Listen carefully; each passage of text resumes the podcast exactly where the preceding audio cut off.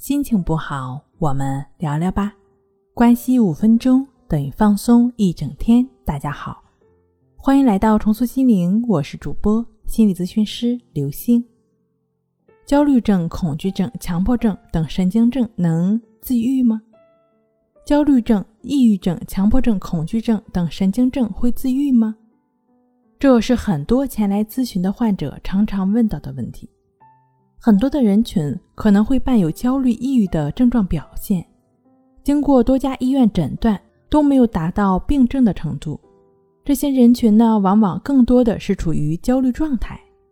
有些人觉得自己没有什么大毛病，在生活、在工作的消磨中，不知不觉的可能症状就消失了，甚至有些没有吃药、没有调整过，过了一段时间就回归正常了，问题又回到了原点。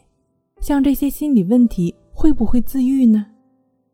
其实所谓的自愈，不管是身体上还是心理上，从根本上来说都是自我的疗愈。就好像手被划伤了，贴上创可贴或者是在医院缝合，都只是一种辅助性的手段。没有哪一个伤口的生长不是遵循身体的自愈规律的，心理也是一样。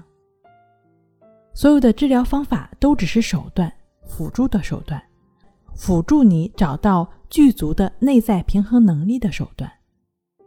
焦虑症，我们会对所引发的事物感到莫名的焦虑。那么，请问，即便让你焦虑的事物一直焦虑下去，真的会产生你所恐惧的结果吗？会直接危及你的生命吗？其实，我们焦虑的不是焦虑对象。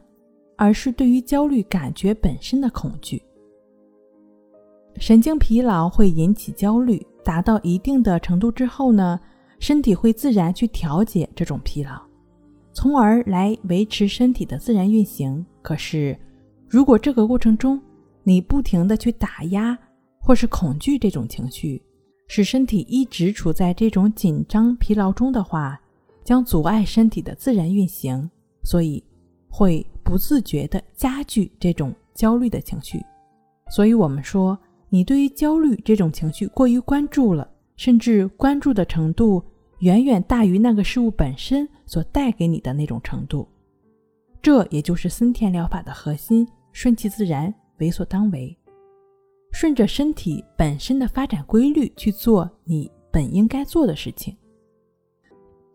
我们一般人对于感冒、流鼻涕、发烧，往往是不会在意的，因为所有人都是这样，所以不会有内心的冲突。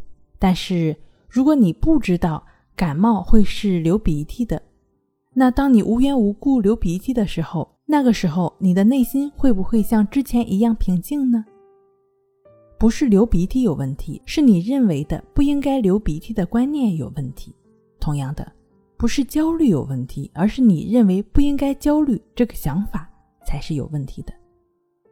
这个限制的观念没有了，你的焦虑症状也就会顺其自然的消失。而心理治疗就是要消除你那些不合理的信念，甚至改变形成你这些信念的思维系统。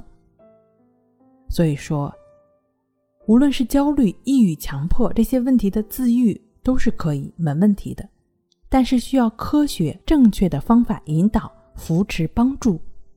只有改变了不健康的思维模式，看待事物的方式和情绪的反应模式，自然而然也就都改变了。那么焦虑、抑郁、强迫，不也就自愈了吗？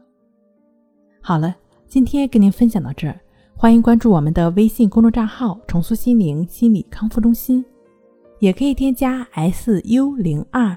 一二三四五六七八九，与专业的咨询师对话，你的情绪我来解决。那我们下期节目再见。